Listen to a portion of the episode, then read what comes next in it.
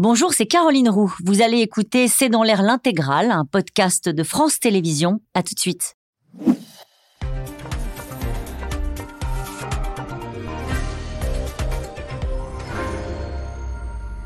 Bonsoir à toutes et à tous. Nous attendons vos questions SMS, Internet et réseaux sociaux pour alimenter notre discussion. 2700 euros le ticket pour la cérémonie d'ouverture, 980 pour l'athlétisme. Ceux qui ont voulu acheter des places lundi sont littéralement tombés de l'armoire. Le sujet a mis le feu aux réseaux sociaux. Même les athlètes se sont émus pour un spectacle qui se veut populaire. Un sujet de crispation de plus pour des JO qui font déjà polémique. Un budget qui dérape de 2 milliards, des nouveaux réseaux de transport loin d'être prêts, des associations de handicapés qui alertent sur les conditions d'accueil, les militants écolos ulcérés par le bilan carbone de l'événement. Chaque jour, une haie de plus à franchir pour le comité olympique. Mais ce qui inquiète sans doute euh, le plus ces équipes d'organisation, ce sont bien sûr les conditions de sécurité euh, d'une cérémonie d'ouverture hors norme, hors stade pour la première fois avec un défilé euh, de bateaux sur la Seine, suivi sur les quais par 500 000 spectateurs. De quoi donner des surfroides au ministre de l'Intérieur. JO,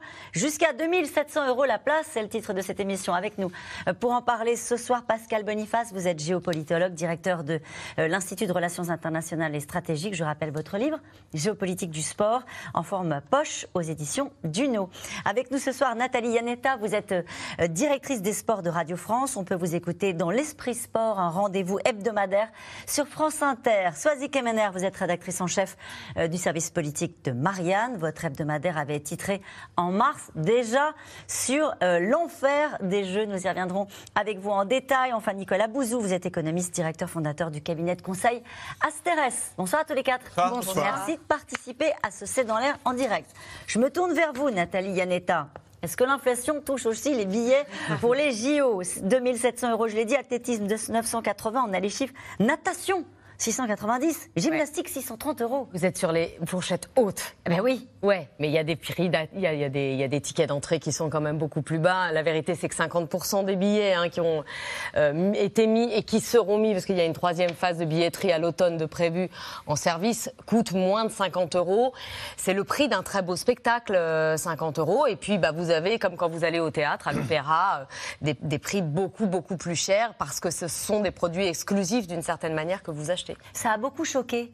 Euh, ça a beaucoup choqué Kemener. Et quand je dis ça a mis le feu aux réseaux sociaux, c'est pas des blagues. Hein. Il y a vraiment eu énormément de réactions. On va le voir dans un instant.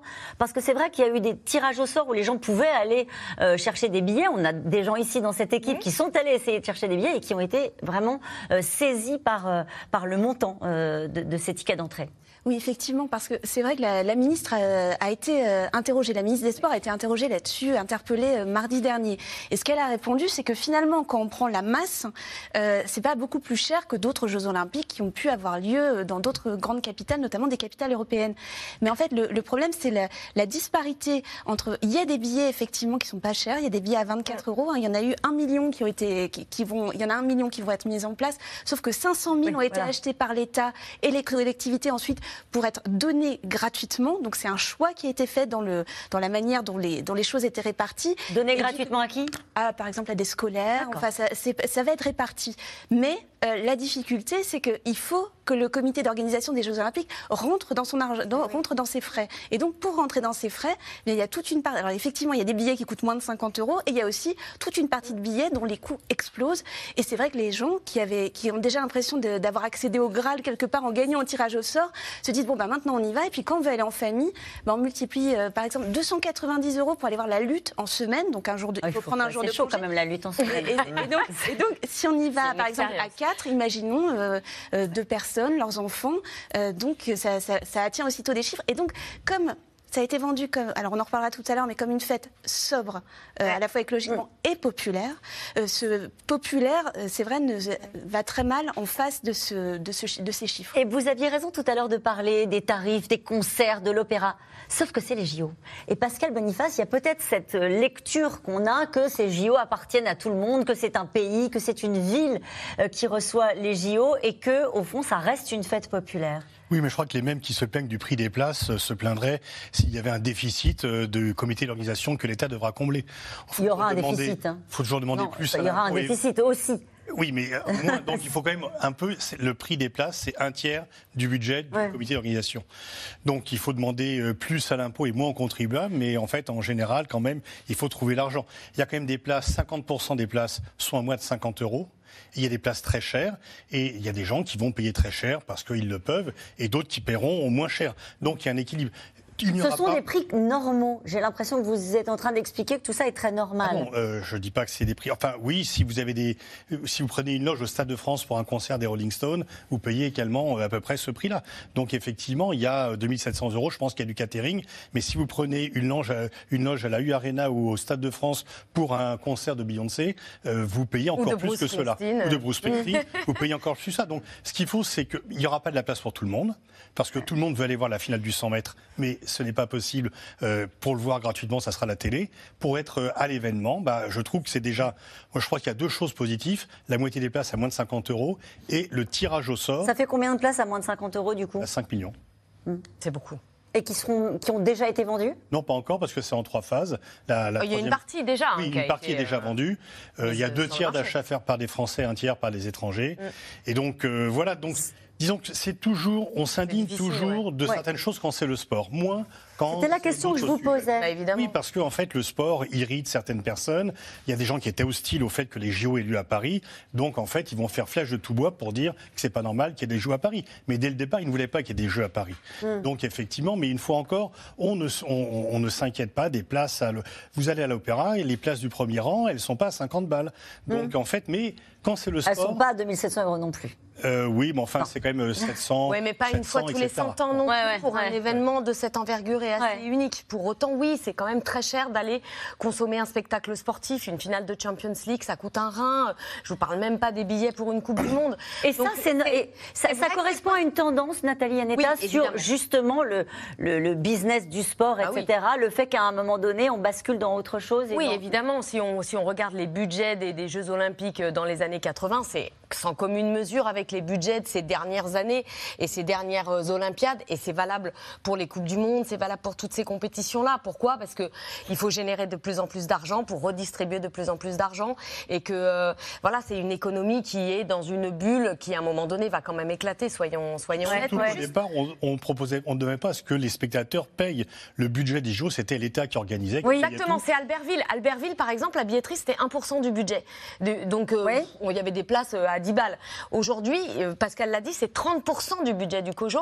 Les Jeux Olympiques qui ont le plus compté sur la billetterie, mais Nicolas le dira mieux que moi, sur euh, dans, dans- dans le, Ouais. le budget global, c'est Sydney en 2000 où c'était 25%. Donc là, c'est beaucoup, beaucoup d'argent si on veut éviter l'impôt olympique euh, massu euh, après Oui. les Jeux.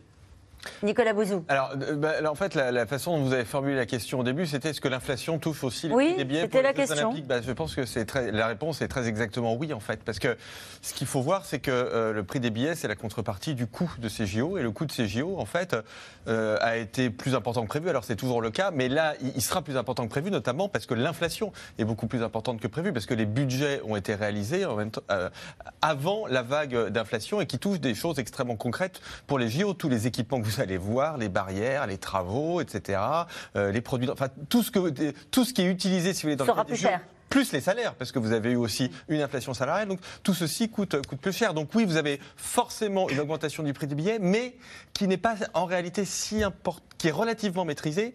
J'ai regardé les prix des billets pour les éditions précédentes des, JO, donc vous regardez le prix médian, c'est-à-dire les 50 euros dont on a parlé, hein, c'est-à-dire le prix tel que vous avez la moitié au-dessus et la moitié au-dessous.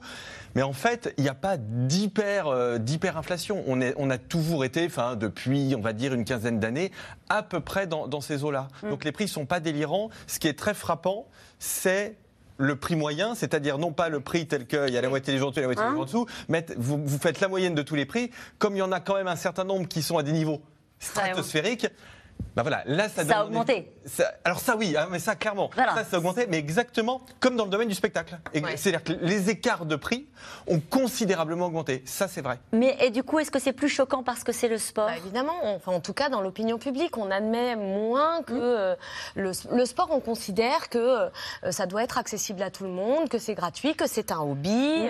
Euh, Il y, a, y a une, en tout cas dans notre pays, c'est pas du tout la même chose. Les Britanniques, ils n'ont pas hurlé à la mort Ah bon? lorsqu'ils ont payé des, des- des- des billets entre 80 et 90 pounds.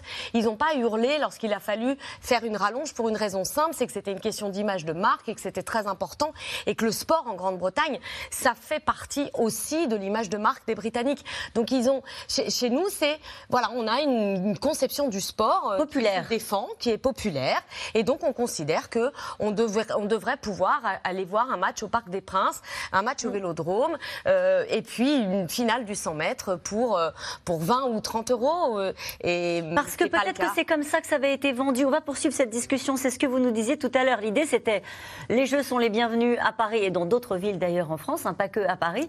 Euh, mais ce sera un spectacle sobre et populaire. C'était en tout cas la, logique politique euh, derrière la candidature de Paris au JO. En tout cas, euh, on l'a dit, le sujet a fait bondir les fans de sport et des JO. Une bronca sur les réseaux sociaux quand certains d'entre eux ont découvert le tarif des billets, des prix fixés par le comité olympique pour répondre, vous l'avez dit, à des impératifs budgétaires. L'enveloppe pour les JO qui a déjà explosé de plus de 2 milliards. Constance Meyer, Walid Berissoul et Juliette Vallon.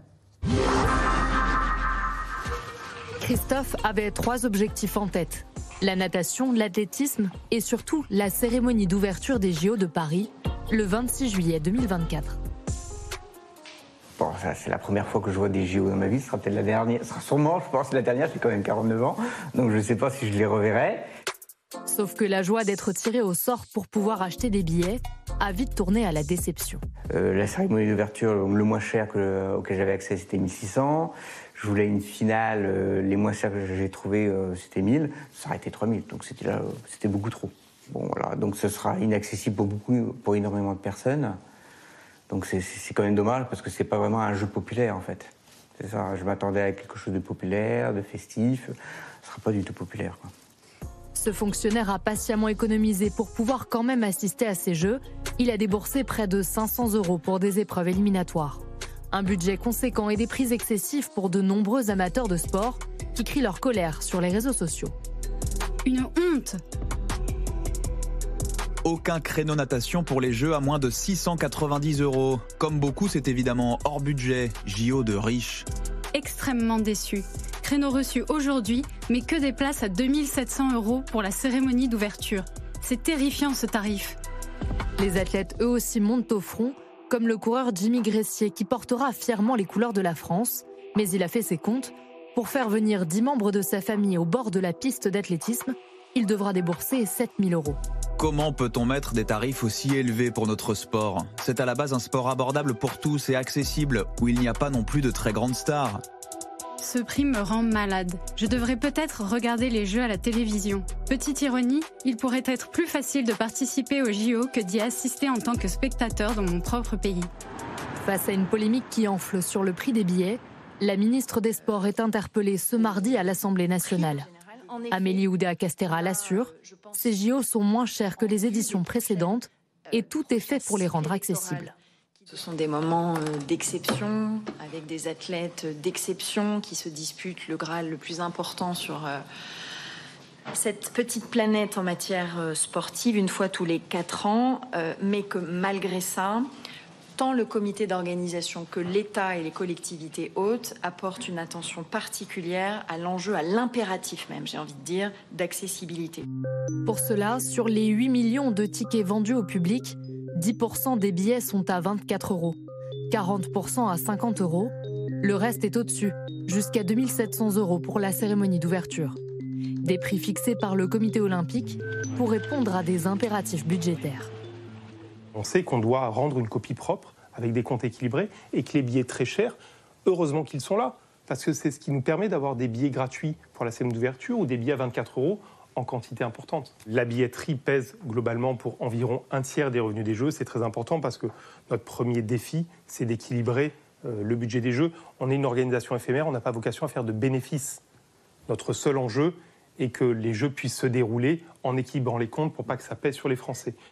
Les recettes des JO reposent sur la billetterie donc, mais aussi sur les droits télé et sur les sponsors qui financent un tiers du budget. Une trentaine d'entreprises françaises comme EDF, Fnac, Carrefour ou Sanofi sont déjà partenaires. Mais à moins d'un an des JO, il y a encore 200 millions d'euros à trouver auprès de nouveaux sponsors. Une course contre la montre pour les organisateurs.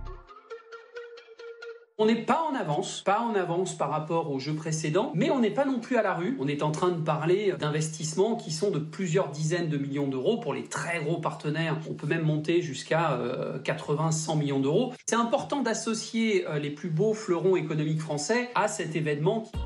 Le budget des JO de Paris est estimé à près de 9 milliards d'euros, soit 2 milliards de plus que l'enveloppe initiale, et cela pourrait encore grimper selon les prévisions de la Cour des comptes.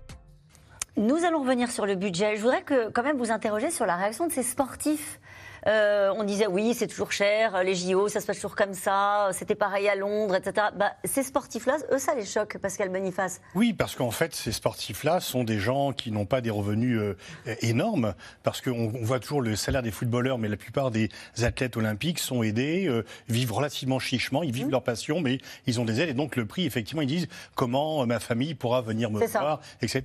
Mais je crois que ça, ça va s'arranger, on s'arrange toujours pour que chaque athlète, chaque Olympien puisse avoir des des places pour inviter sa famille. C'est aussi pour ça qu'il y a des billets gratuits, etc. On ne va pas empêcher les gens de venir. Mais ça raconte quelque chose sur ces sports qu'on découvre parfois aux Jeux Olympiques, pour lesquels on se passionne même, qui ne sont pas des sports d'argent, qui ne sont pas des sports qui déclenchent des gros droits télévisuels. Bien sûr, et c'est pour ça qu'on les met en valeur. Et alors, on a aussi râlé parce qu'il fallait avoir, euh, on couplait parfois des billets pour des compétitions, en disant cette compétition, ça m'intéresse pas, moi je veux juste la finale du 100 mètres ou la cérémonie d'ouverture. Mais il faut aussi remplir euh, les sports qui sont moins télévisés télévisés, qui mm. sont moins connus. Et les JO, c'est une façon de les mettre en avant. Regardez cette question. Assister aux JO ne sera donc réservé qu'à une élite, les très riches dans les tribunes, les autres devant leur télévision si je fais le lien avec euh, l'actualité politique et tout le débat qu'on a aujourd'hui sur les classes moyennes, euh, en fait, je trouve que le bon argument, c'est ça, parce qu'il y a quand même beaucoup de places, des centaines de 500 000 places, je crois, qui sont euh, achetées par des collectivités locales, des, villes, des départements, et qui vont les redistribuer gratuitement à des associations de gens qui sont dans le besoin, etc., des jeunes, et donc qui pourront assister gratuitement aux, Jeux Olympiques. Donc on retrouve un peu le même débat au fond qu'on a dans la société, c'est-à-dire que si vous, avez énormément, si vous avez, non, mais si vous avez énormément d'argent, il n'y a pas de difficulté vous pouvez payer un billet 300 euros euh, ou, plus. Mais en revanche, c'est vrai que pour des gens qui sont entre 1500 et 2000 euros par mois, bah, là, c'est vrai que 50 euros, 50 euros x 3 ou x 4, ça, fait des budgets importants. Est-ce que ça peut gâcher la fête? Vous aviez cité à la une de votre journal l'enfer des jeux. On va évoquer ce soir tous les autres sujets qui sont des sujets de crispation. On a parlé de l'accessibilité des handicapés, on va en redire un mot bien sûr. Mais sur la question des prix, est-ce que ça faisait partie des choses que vous évoquiez et qui peuvent gâcher la fête. En tout cas, ce qui est sûr, c'est que par anticipation, euh, c'était les craintes d'Anne Hidalgo. Anne Hidalgo, au départ, elle ne voulait pas de ces JO. Souvenez-vous, quand François Hollande annonce ces JO, elle n'est pas d'accord au départ, mais pour ces raisons-là, pour des raisons de coût.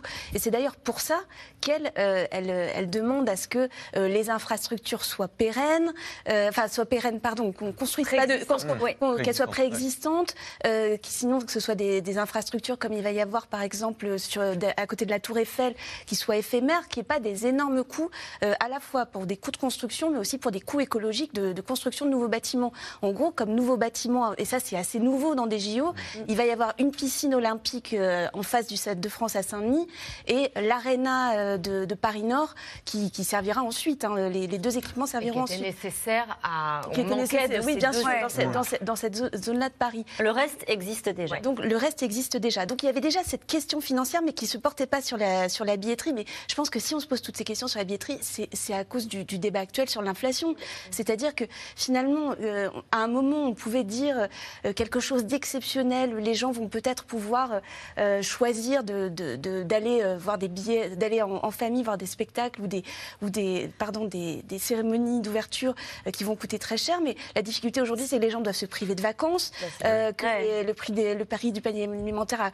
Donc on n'est plus du tout dans le même, écosystème, dans la même, dans la même logique qu'on était avant, euh, avant le Covid et avant euh, la guerre en Ukraine et avant l'inflation. Le Monde a Aneta. changé euh, depuis euh, 2014, dépôt de la candidature, obtention 2017 et aujourd'hui, euh, le comité d'organisation se retrouve à devoir gérer, euh, voilà, ce, ce que disait euh, Swazik est juste, c'est-à-dire quand vous êtes obligé de choisir si vous remplissez ou pas votre frigo et que vous n'en êtes plus à arbitrer dans les loisirs, forcément ces sommes-là paraissent indécentes. Ça va déraper Ça dérape toujours Alors, les ça, a dé- budgets. ça- ça a déjà. J'ai j'ai vu que le, dérapé, le- hein. le premier président de la Cour des comptes n'avait pas l'air trop inquiet. Alors, Alors, il dit euh, Nous n'avons pas constaté de dérive significative. C'est tendu, mais jouable. On a l'impression qu'il parle comme un sportif. C'est Oui. tendu, mais jouable. Alors pour les pouvoirs publics, alors déjà ce que je voudrais dire, c'est que les Jeux Olympiques, ça coûte toujours incroyablement cher. Bon. Euh, Non, non, mais je veux dire, euh, voilà, depuis les années 80-90, vous avez des factures. Je, je crois que les, les plus coûteux, ça a dû être ceux de Sochi en 2012.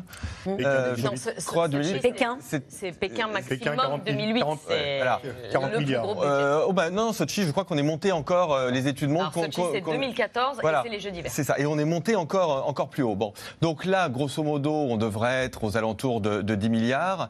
Euh, mais, mais, c'était mais 12 pour les pouvoirs, un- mais pour les pouvoirs publics, c'est-à-dire pour l'État et pour les collectivités locales, ça devrait être de l'ordre de 3 milliards. Voilà. Donc à peu près moitié pour l'État, moitié pour les collectivités locales. C'est très coûteux pour les villes. D'ailleurs, dans l'histoire des Jeux Olympiques, il y a des villes qui ont été euh, Montréal, par exemple, dans les années 70. Enfin, ils ont mis mais des, des- des années euh, à, à s'en remettre. Albertville Euh, Aussi, alors Albertville aussi, et puis à Albertville en plus, les infrastructures n'ont pas été bien amorties euh, après.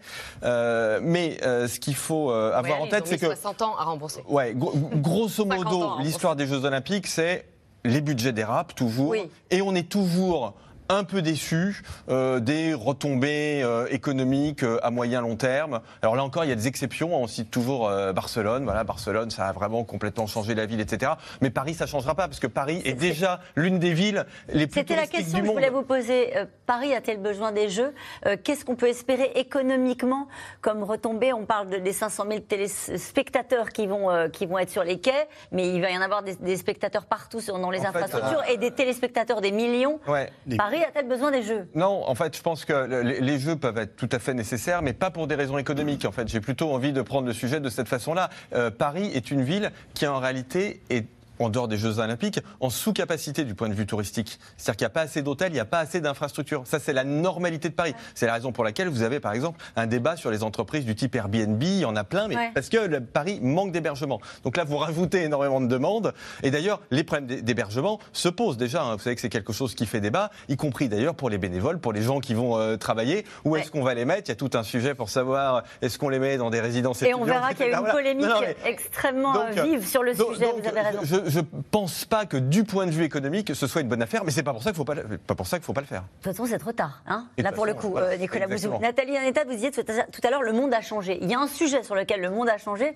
c'est l'environnement, c'est l'écologie. Ouais. Euh, Est-ce qu'il y a certains militants écolos qui déjà euh, préviennent qu'ils vont de temps, en de temps en temps tenter de faire des happenings sur les épreuves pour dénoncer euh, le coût euh, écologique de ces Jeux On l'a vu lors des dernières, la dernière Coupe du Monde au Qatar, ça avait été aussi une polémique. Ce sera Bah. un sujet où est-ce qu'on va réussir, est-ce qu'on peut réussir à Non. faire des JO sobres? Il y aura des, il y aura un happening, il y aura un happening, il y a les gens qui vont profiter, il y aura toutes les caméras du monde, donc euh, tous les gens qui ont une cause, et notamment, et si Inéo était réticente au jeu, c'est à cause de sa majorité, parce que les écologistes sont hostiles aux grandes manifestations sportives par principe. Ils pensent que c'est du gâchis, etc.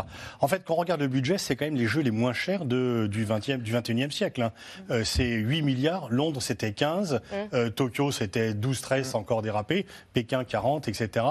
Et surtout, c'est que les jeux ont été construits pour mettre en lumière la ville lumière, pour que tout le parcours, notamment la cérémonie d'ouverture, qui n'est pas dans un stade, on voit les plus beaux monuments de Paris. Les jeux auront lieu à Versailles, auront lieu, et donc ça a été conçu dès le départ pour dire on va, et c'était dans le dossier de candidature, c'est de montrer comme dans un écrin les plus beaux monuments de Paris pour que les gens viennent. Donc l'année en 2024, il y aura des- pas plus de monde que d'habitude. Londres a bénéficié pendant des années de l'impact des Jeux Olympiques. Mm. Parce que Londres a été aussi magnifié dans le monde entier. Et Londres, qui n'était pas tant une ville touristique que cela au départ, l'a été beaucoup plus après les JO. Mais, Donc euh, on peut espérer un afflux de touristes. Alors ensuite, certains disent que ça sera toujours trop cher.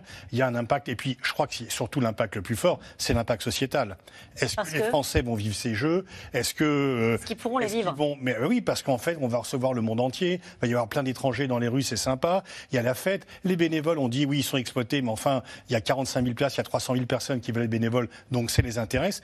Et moi, je me rappelle aussi bien à Londres qu'à Rio, les bénévoles, même à Rio, les gens ont fait grève avant. Dilma Rousseff a été destituée. Mais quand les gens ont commencé, tous les carioca étaient ravis d'avoir les Jeux. À Londres aussi, Sarah C'est toujours la même chose, c'est toujours la même histoire. On Ouais. peste avant, Ouais. et puis pendant, on s'amuse, et, et après, on se dit c'était formidable. Ouais. Bah oui. Alors, il y a toujours des- mais enfin, On il y a peut toujours- rater des jeux ou pas? Ah bah oui, Ah, Athènes, Athènes, Athènes c'est le bon exemple. Pourquoi c'était Oui. raté? Bah, la était corruption. raté. La, la- corruption, la corruption, euh, ouais. l'événement sportif en lui-même, euh, tout avait été mal géré. Oui, on peut rater. Euh, Rio a raté ses jeux, malgré euh, Oui. ce que- la fête qu'il y a eu sur place. Rio a raté ses jeux, euh, enchaîné avec une Coupe du Monde, donc c'était très compliqué. Bien C'est sûr l'héritage qui n'a pas été prévu à Rio. Mais, mais sur l'écologie, franchement, un grand événement sportif écolo, c'est un événement sportif qui n'a pas lieu.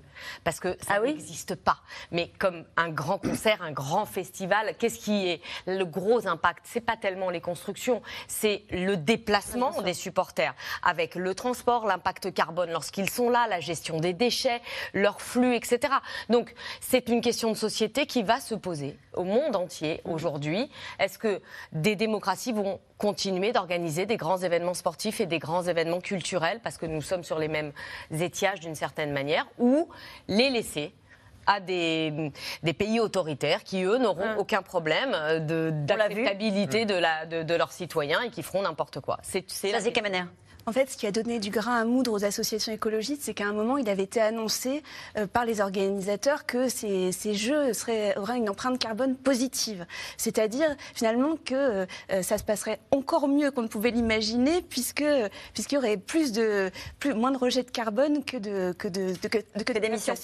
Et puis, finalement, euh, ils ont annoncé qu'ils allaient simplement essayer de dépenser deux fois moins de carbone que les autres Jeux Olympiques. Alors, évidemment, ils ne comparent pas à Tokyo, puisqu'à Tokyo, il n'y avait pas de, il y avait pas de spectateurs, puisqu'on était euh, dans l'après-pandémie. Mais donc, c'est ça, euh, dans, dans- comme, ce, ce- comme ce monde est très éruptif, on le sait, le monde de l'écologie politique, il suffit d'une annonce et d'une contre-annonce pour aussitôt organiser du militantisme. Donc là, en ce moment, pour l'instant, il y a juste une petite association, c'est surtout des riverains de Seine-Saint-Denis qui s'opposent, qui annoncent euh, des actions en disant on va se faire engager comme volontaire et puis euh, on interviendra d'une façon ou d'une autre, c'est-à-dire soit en disant on est volontaire et puis au dernier moment on vient pas, euh, soit en organisant des actions. D'ailleurs, dans la loi Jeux Olympiques qui a été votée et qui a été validée par le Conseil constitutionnel hier, euh, il y a l'idée justement de, de créer un délit euh, pour ceux qui pour les intrusions sur les stades. hein. C'est en préparation de tout ça. Donc tout ça et tout ça de toute façon a été scanné à 360 degrés euh, par le ministère de l'Intérieur parce qu'ils savent bien que la- les, les questions sont très très larges. Et donc cette question é- des écolos et de la façon dont ils peuvent percevoir cet événement a été vraiment regardée de près. Qui est en première ligne? On parle de, politique, d'écologie, euh, euh, on parlait de, l'inflation et du partage de la valeur, on n'est pas si loin des débats politiques. Qui joue euh, le plus gros dans ce dossier-là? Avec vous, Soazic Kemener. On entend la maire de Paris, on entend le président de la République dès qu'il le peut, la ministre des Sports, on va parler dans un instant de la sécurité qui est un énorme enjeu. On entend aussi le ministre de l'Intérieur. Sur la photo, il y aura qui? Il y aura le président, il y aura Anne Hidalgo? Il y aura le président, il y aura Anne Hidalgo, il y aura les deux évidemment, parce que si ça se passe bien, enfin vous savez comment ça se passe, si ça se passe bien, euh, chacun revendiquera le- la victoire. Euh, mais, mais celui qui est vraiment dans l'opéra- dans l'opérationnel et qui a la- toute la pression sur les épaules, c'est Gérald Darmanin. Parce qu'il y a cette question justement de la cérémonie d'ouverture, 6 kilomètres.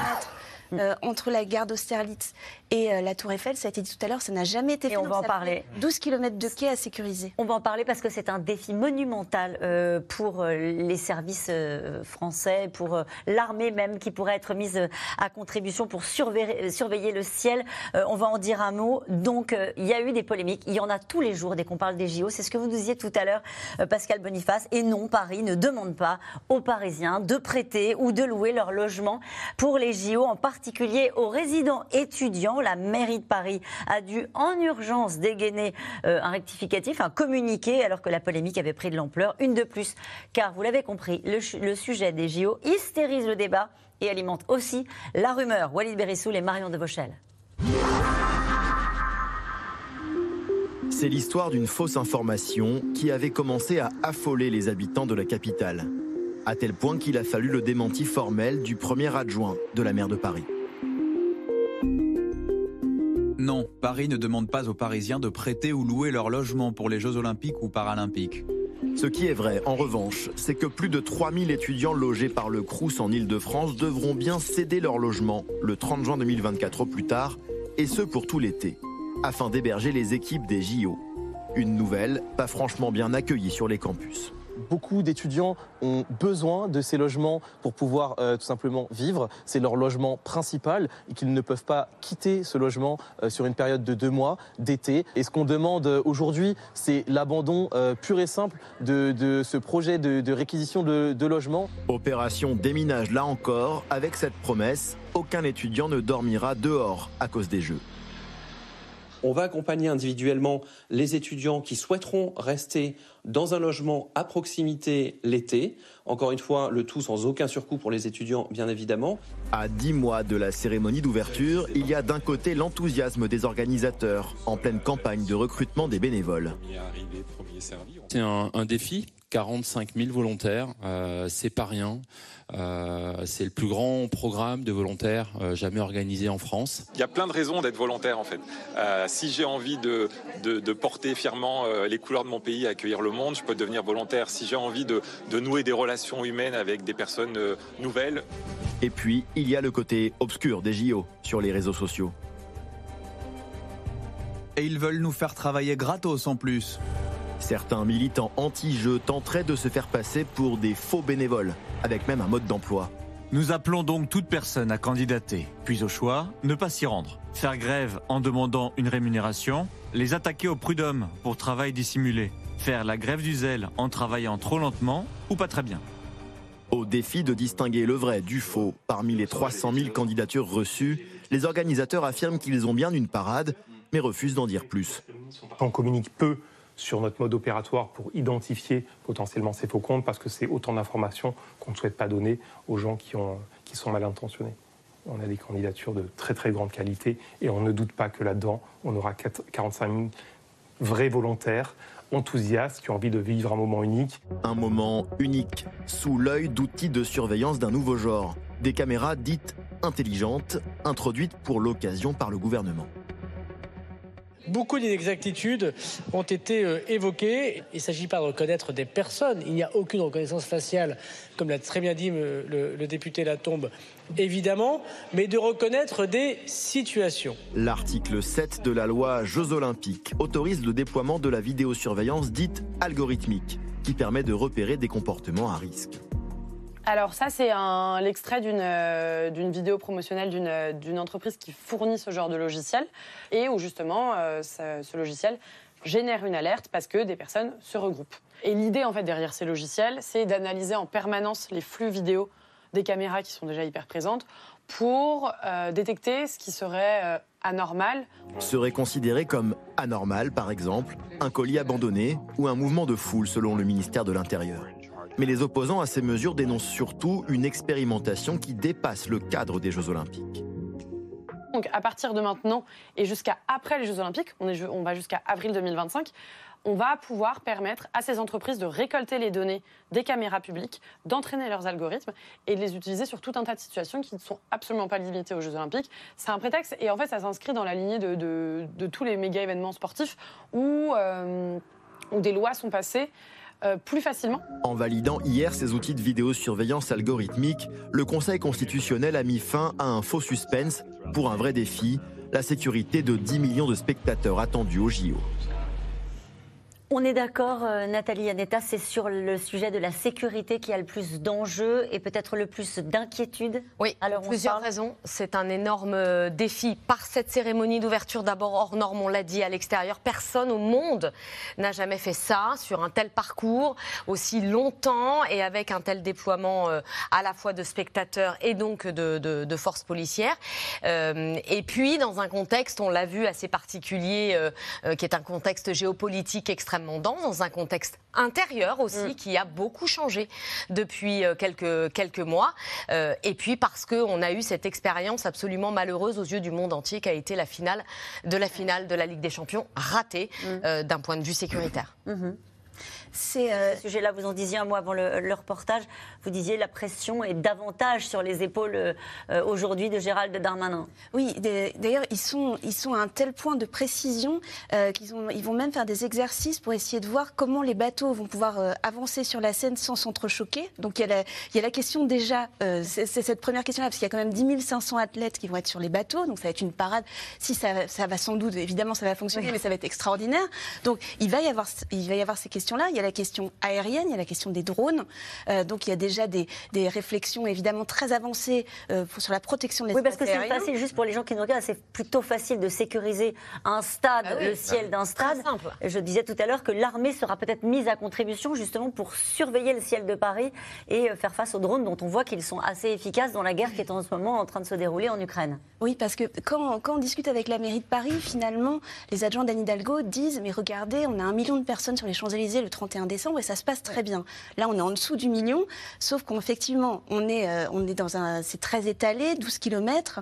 Euh, Il y a cette question euh, du terrorisme, il y, a la question, il y a la question des drones, il y a la question aussi de la sécurité des personnes au bord des quais. Donc, c'est vrai, c'est vraiment un. un- un- C'est un défi. dé- C'est-à-dire que quand ils ont fait le projet, ils ont dû se dire on va cocher tout ce qui ne se fait pas habituellement. Et notamment en termes de maintien de l'ordre, mettre des gens sur un quai, sur les quais de Seine. On sait bien qu'il n'y a aucun défilé, aucune manifestation qui se fait habituellement sur les quais. C'est un défi. Ce que le disait à l'instant euh, Swazi Kemner, si ça marche, c'est fou. Ah bah ça, ça, ça, ça sera formidable. C'était pas dans le projet initial. C'est une idée qui est venue en cours de route d'ailleurs. Et, et vraiment, ça sera une première Mm. mondiale et surtout le monde entier. Il va y avoir des centaines de millions de personnes qui vont voir quelque chose de magnifique. Alors, bien sûr, C'est le des problème. milliards, hein, la Des milliards, cérémonie oui. d'ouverture. Oui, oui, des euh, milliards, oui, de des centaines de millions au pluriel. et, et donc, euh, alors, la cérémonie d'ouverture, c'est vrai que depuis 2001, le terror, déjà en 72 à Munich, le terrorisme vient Ouais. endeuiller les Jeux. Et depuis 2001, depuis le début de ce siècle, le plus gros budget, c'est la sécurité, à chaque fois. Euh, la plus grosse délégation en 2004 à Athènes, c'était celle de l'OTAN, euh, parce qu'il y avait des militaires partout. Et même à Rio, Normalement, le Brésil, un peu en dehors des troubles géopolitiques, il y avait des policiers, des gendarmes, des militaires partout, partout, parce que comme le monde entier est là, bah, si vous voulez frapper un coup, et le terrorisme veut toujours frapper un coup de démonstration, c'est tellement tentant. Donc, il n'y a plus maintenant d'événements sportifs mondiaux, mondialisés, qui n'a pas un volet sécurité le plus important. 400 millions, hein, le budget Oui. de sécurisation euh, des, des JO. Et, et je le disais tout à l'heure à propos de l'armée, Amélie Oudéa Castera, la ministre des Sports, dit c'est pas une question taboue d'avoir aussi des hommes en armes euh, pour Il y a sécuriser. déjà, il y a euh, déjà les 10, Jeux. 000, 10 000 militaires de sentinelle qui pourront servir. Et, et il faut Euh, recruter 35 000 agents de sécurité, ce qui pose d'énormes problèmes de. Ça recrutement ça suffira pas. avec des femmes. Et ça suffira pas, dites-vous. Non, ça suffira pas parce que euh, en réalité, la, la- la- la- la police, le ministère de l'Intérieur va rapatrier un certain nombre de policiers qui sont des policiers qui sont dans les villes de province. Vous avez des villes de province où il y a des commissariats de la police euh, nationale. hein, heureusement, parfois ils sont importants. Et donc une grosse partie des effectifs va être rapatriée euh, à Paris. Et vous avez, quand vous en parlez aux maires, notamment les maires des villes du littoral, en fait, euh, ils s'inquiètent beaucoup parce que ce sera pile au moment où il y a des tensions, où il y a une montée des tensions saisonnières hein, au fond sur le littoral avec des vols, des cambriolages, des, euh, des, des vols à la tire, etc. Et où parfois les policiers municipaux ne, ne- ne suffisent pas. Euh, et donc ça fait vraiment partie des sujets d'inquiétude euh, très importants. Bon, après, l'armée, euh, Londres y a fait appel. euh, Contrainte et forcée. Oui, 12 jours avant Voilà. le début de la cérémonie d'ouverture, parce que la société privée qui avait été qualifiée pour assurer cette fameuse sécurité privée a fait défaut. Et donc, euh, oui, il y a eu des militaires qui sont venus, et certains euh, qui étaient engagés en Irak, d'ailleurs, à ce moment-là, euh, sont venus prêter main forte. Mais l'enjeu, c'est la sécurité privée. Parce que la sécurité privée, c'est ce qui Mm. fait qu'un événement, il est réussi ou pas.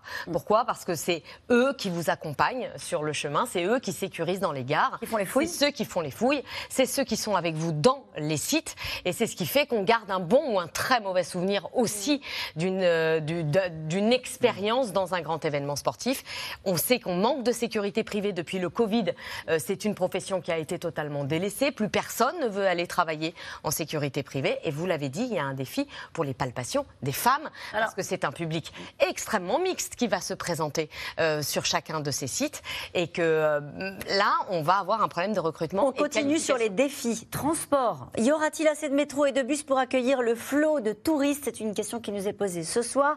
C'est déjà compliqué en temps normal. Mmh. Là, ça paraît fou, le défi. Ouais. Bah, le- ça, c'est le- l'un des gros angles morts euh, de cette organisation, c'est qu'on a eh bien, un secteur de transport qui est euh, assez défaillant et je crois, euh, mais Soisic le dira mieux que moi, que c'est le point d'inquiétude presque plus que la sécurité, parce qu'on sait très bien qu'on va avoir un énorme problème. Soisic et Nicolas qui veut aussi la parole. Non, non, non, mais parce qu'en fait, le- si vous regardez le contexte économique de ces JO, les deux spécificités par rapport à ce qu'on a connu par le passé, c'est l'inflation, on en a parlé, et le fait que tous les secteurs dans lesquels il y a des besoins ont, ont déjà des difficultés de recrutement. Mais tous. Donc vous prenez la sécurité privée, en ce moment, ils n'arrivent pas à recruter. Les transports, en ce moment, là aussi, les chefs d'entreprise vous disent, vous pouvez pas recruter un conducteur de bus, euh, les cars scolaires, il y a plein de manques, euh, conducteur de train, impossible d'en trouver un, et puis vous avez tout le secteur touristique. Euh, catastrophique. Ouais, Euh, la vous avez des restaurants qui ferment le samedi soir parce qu'ils n'ont pas le samedi soir hein, parce qu'ils n'ont pas assez de, de gens. Alors heureusement, les projections sont bien faites et l'idée quand même, c'est d'avoir des, des- des- des plans de recrutement qui sont supérieurs, on va dire de 20-25% aux besoins pour essayer de, de voir large, mais ce sera très difficile. Et j'y reviens avec des salaires qui ça. seront, euh, qui, qui seront importants et, beaucoup- et beaucoup d'heures sup, etc. Ah mais ça c'est absolument certain. Sur Voilà, les conducteurs, les- les- le transport par exemple, mais il est absolument certain que vous allez avoir une augmentation forte des salaires. Et c'est vrai que c'est un énorme sujet. Quand on pose la question à Elisabeth Borne en privé, elle dit que c'est là qu'elle va être particulièrement vigilante. Alors on sait, c'est l'ancienne patronne de la RATP, Elisabeth Borne, et c'est une ancienne préfète, donc elle regarde de très près ce qui se passe pour les JO. Il va y avoir 600 000 déplacements par jour en plus, 600 000 personnes qui vont se déplacer. Donc euh, pour l'instant, il devait y avoir le Grand Paris Express, mais ce sera plutôt une espèce de, grand périphérique en métro autour de Paris. Ce sera pour 2030, donc c'est raté pour les Jeux Olympiques. Extension de la ligne 14, ça ce sera bon. Le RERE, ce sera bon. Mais pour vous donner une idée, il y a un point de cristallisation, c'est la porte maillot. Parce que la porte maillot, avant que la mairie de Paris puisse faire les jardins, parce que juste par l'anecdote, c'est que les, hôtels de la délégation, des délégations, des JO, du CIO, etc., c'est porte maillot. Et pour pas qu'ils aient vu sur un chantier, ben, il faut que la gare du RERE soit terminée et qu'ensuite on fasse le jardin au-dessus. Donc ça, ça demande beaucoup de temps et c'est pas fini encore à- au moment où on parle. Donc c'est plein, de choses comme ça qui vont jouer beaucoup pour l'image de Paris, puisque toute l'arrivée au site Grand Palais, Concorde, Trocadéro, ça se jouera par l'ouest de Paris. hein. Il y a beaucoup de choses dans l'ouest de Paris. Donc à la mairie de Paris, on regarde de très près l'avancée de ce chantier-là précisément. Et puis, il y a aussi la question, et là on va reposer, finalement on revient à ce dont on parlait au début, c'est-à-dire qu'il va y avoir des, voies réservées. Donc imaginons quelqu'un euh, qui réussit pas à acheter des billets, qui va travailler, qui ne peut pas aller travailler dans des, dans des conditions correctes parce que les transports en commun sont engorgés. Parce que tout Paris va être bloqué. Voilà, il voudrait bien prendre l'autoroute A1, mais il ne peut pas prendre l'autoroute A1 parce qu'il y a une voie réservée. Donc voilà, il y a un risque de mécontentement, d'engorgement, de questionnement. Alors, depuis que Jean Castex est à la, à la RATP, alors c'était déjà prévu, mais il va y avoir effectivement, il y a des, des embauches, euh, des embauches de chauffeurs, mais il va y avoir d'énormes questions et surtout des questions, vous en parliez tout à l'heure Nathalie, sur l'accessibilité Alors justement, j'allais vous dire, l'angle mort, euh, d'après euh, ce que j'ai lu en préparant ce dossier, l'angle mort, c'est l'accueil des Jeux d'une manière générale pour les handicapés et des Jeux paralympiques aussi. Parce que je crois, je crois que c'est 3% des stations euh, de métro RER à Paris qui sont accessibles aux handicapés. Donc c'est rien du tout. Donc quand on veut organiser des Jeux paralympiques, c'est quand même le, le point de départ. Donc il va y avoir des navettes, mais combien de navettes? Et on cherche des conducteurs, des chauffeurs pour les navettes, chauffeurs qui sont logés pour certains dans les logements du Crous. Donc ça pose des problèmes avec les étudiants. Enfin vous voyez, c'est une, une chaîne. Et effectivement, euh, Paris ne doit pas rater l'autre partie. C'est-à-dire il y a les Jeux olympiques euh, dont on parle du 26 au 11 août, et ensuite euh, viennent les Jeux paralympiques. On est en Jusqu'à 2000 début septembre. Voilà, on est en 2023. Ce sera scruté de très près. Ce sera un des critères euh, de réussite ou pas des Jeux olympiques. Ça s'arrêtera pas là. Ça s'arrêtera pas au 11 août. La question c'est comment seront vus les Jeux paralympiques, comment le, comment les athlètes seront accueillis, Et comment l'ensemble spectateurs- du public pourra accéder aux épreuves dans des métros parisiens, ce que vous disiez, où il est parfois même difficile euh, de circuler quand on a une, cheville foulée. En tout cas, l'accessibilité. Est un énorme sujet euh, d'ores et déjà dans les, dans les transports parisiens. Parisien. 28 août, 8 septembre, les Jeux paralympiques, mais l'accueil en général de, de- de- des spectateurs euh, euh, qui souffrent d'un handicap, euh, c'est la question de la France, c'est la question de Paris. On parlait de Londres qui a réussi son accessibilité, mais pour une raison simple, c'est que Londres, une partie grâce aux Jeux olympiques de Londres a été reconstruit. Quand vous partez du neuf, ça coûte beaucoup moins cher. Là, rendre accessible toutes les, au-delà des 3% dont parlait Swazik, ce qui est rien en fait. Ouais. On a tous des amis qui ont un handicap, qui quand ils viennent à Paris, c'est un cauchemar. Vous pouvez même pas commander un taxi. Vous allez à Londres, vous vous posez aucune question si vous êtes en fauteuil roulant. Aucune. Vous savez qu'en sortant de la gare, vous allez monter dans un taxi qui est accessible. C'est pas le cas. On est en train de demander maintenant aux grandes entreprises de taxis parisiens de euh, d'acheter des nouveaux véhicules accessibles avec des chauffeurs qui sont capables d'aider ces gens qui arrivent et qui montent avec le fauteuil roulant. On est très en retard sur l'accessibilité d'un autre. Et est-ce qu'on est très en retard sur l'ensemble de notre discussion ce soir? Ou est-ce que globalement, euh, ce qui est prévu est dans les temps? Ben, Ce qui est prévu est dans les temps. C'est vrai Ouais. Ils se veulent rassurants. Non, c'est plutôt le cas, à la fois sur les chantiers, à la fois sur euh, euh, le, le- le- la manière de devoir, euh, de- on va dire, recruter de l'argent, c'est-à-dire aller chercher. Il nous en manque encore un Mm. gros euh, de, de sponsor de premier rang, comme on dit, et, et tout le monde pense à Bernard Arnault, euh, qui se fait courtiser. sollicité pour. Mais depuis des mois et des mois, euh, quel cours assidu. C'est pas une personne facile, hein, Bernard Arnault pour euh, le COJO, euh, parce que tout le monde, évidemment, se dit que la plus grande fortune au monde euh, qui ne participerait pas aux Jeux Olympiques, ce serait incroyable.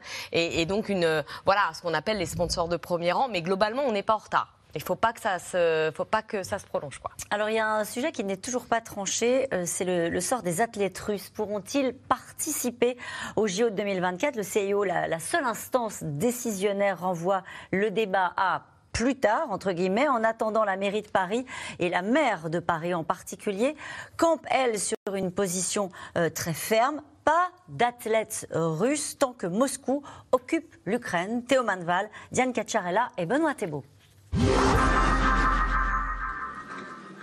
Tant que des soldats russes occuperont votre territoire, je ne veux pas que des athlètes russes participent aux épreuves sportives de Paris. En visite à Kiev cet hiver, la maire de Paris se veut on ne peut plus clair. Pas question d'accueillir des sportifs russes au JO 2024. Même avis pour la ministre chargée de l'échappoter. Pour nous, euh, à ce stade, la question d'une participation d'athlètes russes, même sous bannière neutre, ne se pose pas. Sauf que la décision ne sera prise ni à l'Élysée, ni à l'hôtel de ville, mais bien ici, au Comité international olympique, instance indépendante.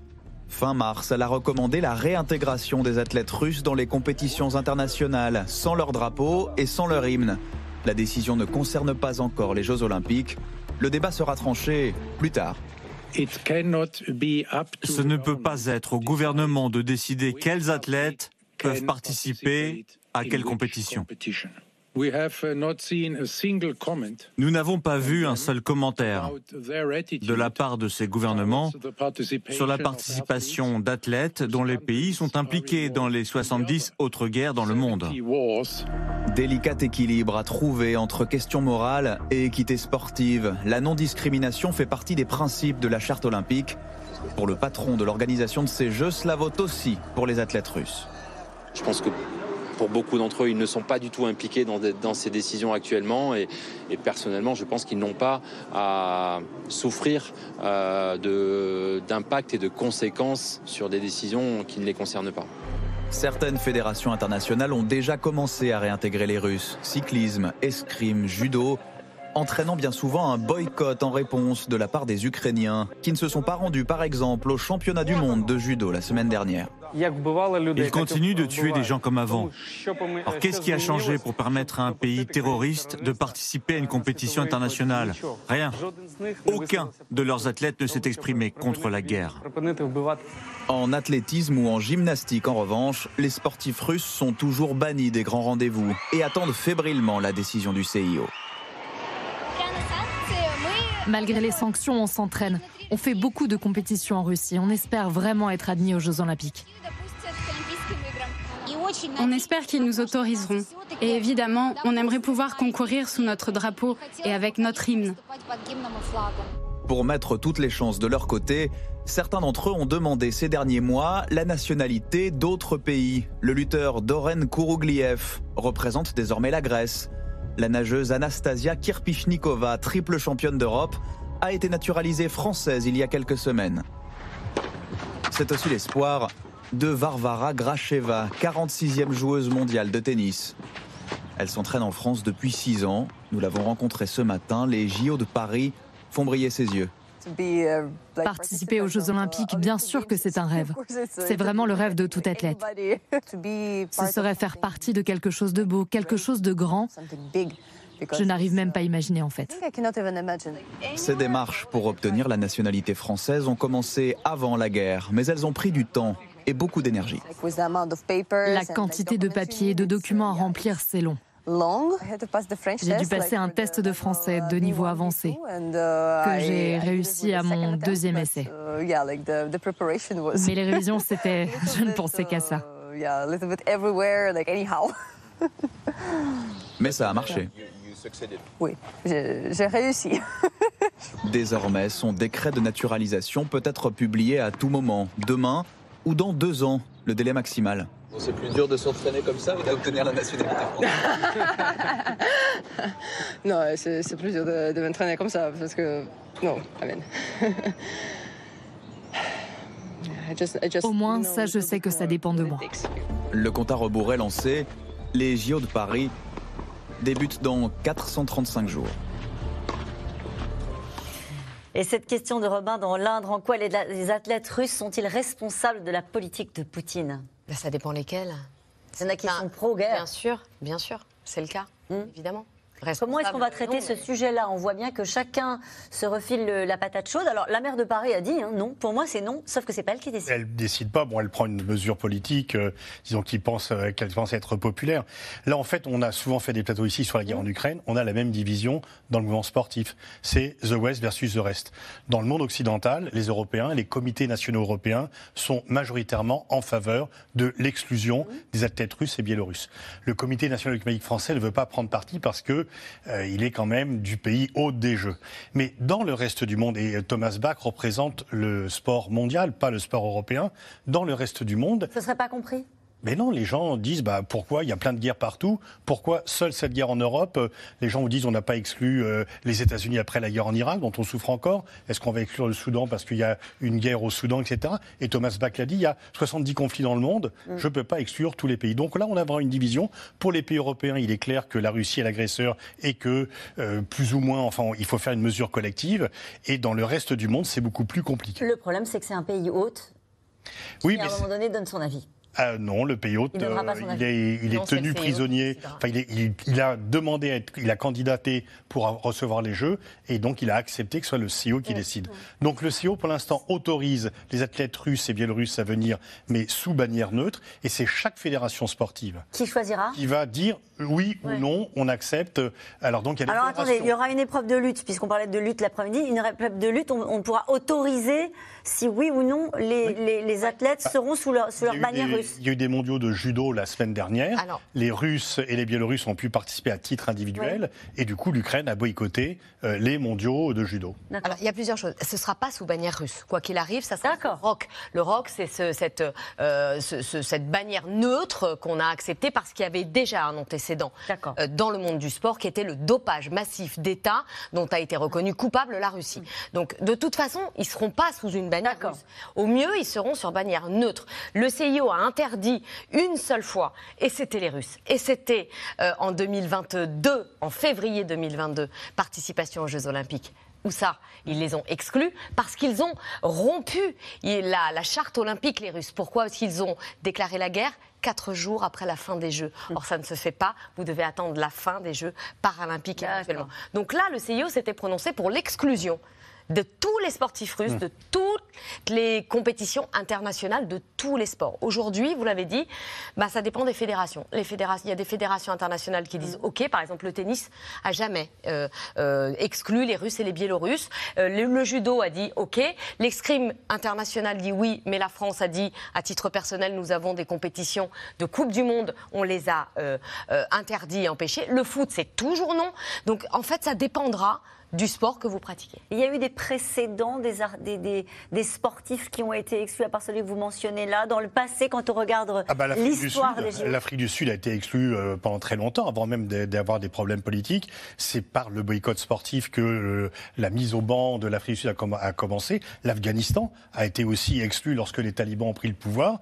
L'Arabie saoudite a été menacée mmh. de ne pas participer aux Jeux de Londres parce qu'ils ne voulaient pas envoyer de femmes dans les délégations. Et du coup, ils ont envoyé des femmes dans les délégations. Donc oui, ça, peut arriver. Il y a déjà des pays qui ont été exclus. La Russie, c'est un gros morceau. Elle a quand même des relations anciennes et longues avec le comité olympique.